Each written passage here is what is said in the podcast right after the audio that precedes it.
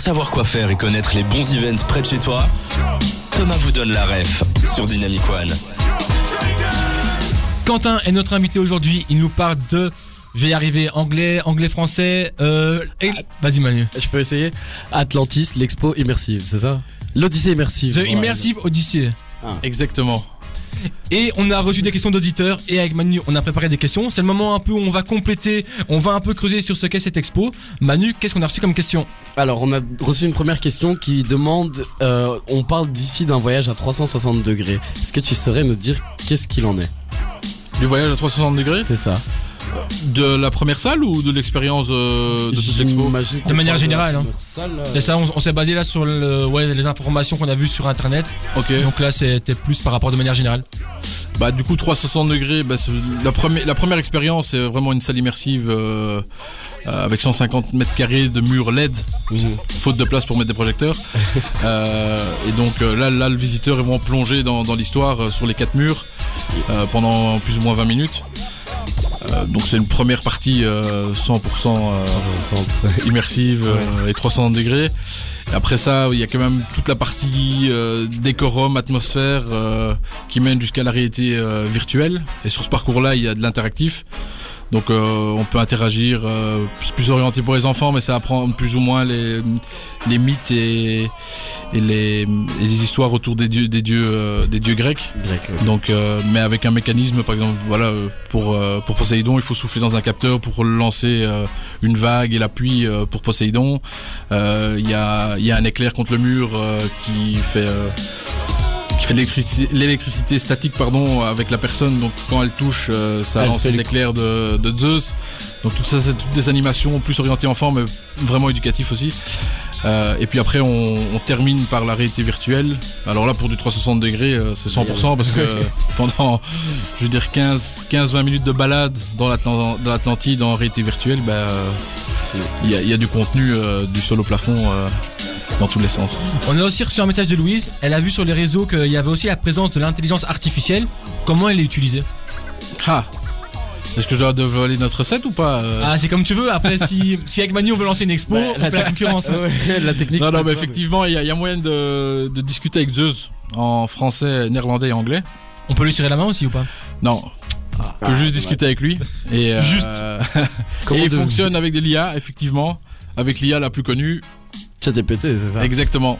En plus, tu donnes tes secrets, c'est incroyable. Non, mais il y a d'autres secrets parce que finalement, avec ChatGPT, tout le monde peut l'utiliser. Mais après, il faut savoir. euh, Et comment ça se passe euh, T'appuies sur un bouton, tu lui parles ou bien tu dis salut Zeus euh, comme dit Siri ou Alors, bien comment ça se passe euh, tu t'appuies, tu choisis ta langue, ça va le réveiller. Et ensuite, tu lui poses ta question. Enfin, tu lui dis ce que tu veux.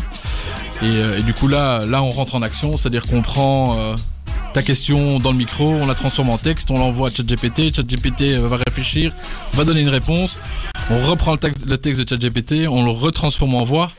Et là, on vient le, le faire du morphing sur euh, la silhouette et le visage de, de Zeus euh, Mais t'as à oublié, l'écran. t'as oublié de le préciser, ça envoie à ChatGPT de l'Olympe. Donc c'est vraiment un chat- exactement, euh, connecté, dans les euh. cieux.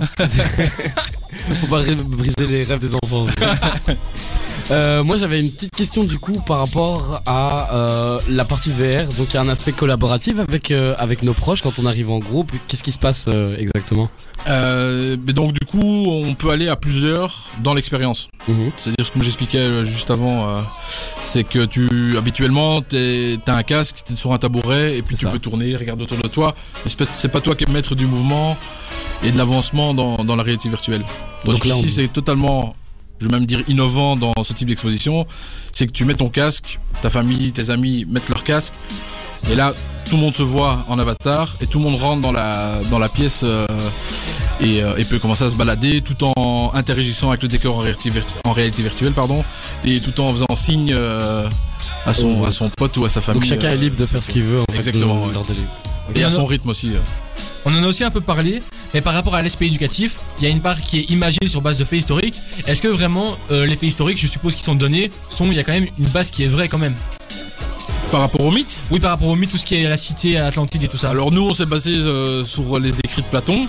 Et des, et des- des histoires euh, racontées autour. Donc si Platon a pas dit de conneries, normalement c'est bon. Si Platon a pas dit de conneries, bah, à mon avis, vu que c'était un mythe, à mon avis, il a dû inventer pas mal de choses. Mais, euh, mais le, le- voilà, on sait toujours pas où se trouve l'Atlantide au final. hein. Il y a, il y a- certaines personnes parlent de- du détroit de Gibraltar, d'autres parlent de l'île de Crète. Donc c'est toujours. euh, Et toi ton hypothèse, maintenant que t'es un pro? Euh, bah, moi j'ai demandé plusieurs fois à Zeus.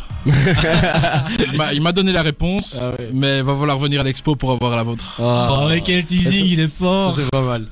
Euh, mais j'allais demander, est-ce qu'on a le droit de prendre des photos durant l'expérience? Oui, bien sûr. Donc il y a des zones C'est, euh, euh, où on peut- avait vraiment voulu faire un, une expérience dédiée à la famille. C'est-à-dire que il en fallait pour tous les goûts, pour les parents, pour les enfants, pour les ados aussi. Et donc on sait que voilà la, la création de contenu est quand même de plus en plus important euh, auprès des jeunes générations. Et donc euh, on a fait en sorte d'avoir des décorums sympas aussi pour euh, garder euh, garder un souvenir sympa de, de la visite euh, de l'expo. Et puis nous ça fait du contenu aussi euh, repartageable euh, auprès de notre communauté. Quoi. À qui s'adresse l'expo? Est-ce que par exemple je dois revoir mon cours d'histoire et mon cours sur Platon avant de venir? Euh, non. Et d'ailleurs, euh, pour les écoles, on a prévu des cahiers pédagogiques. Donc, euh, on a eu pas mal de demandes d'écoles. On s'y attendait pas vraiment. Mhm.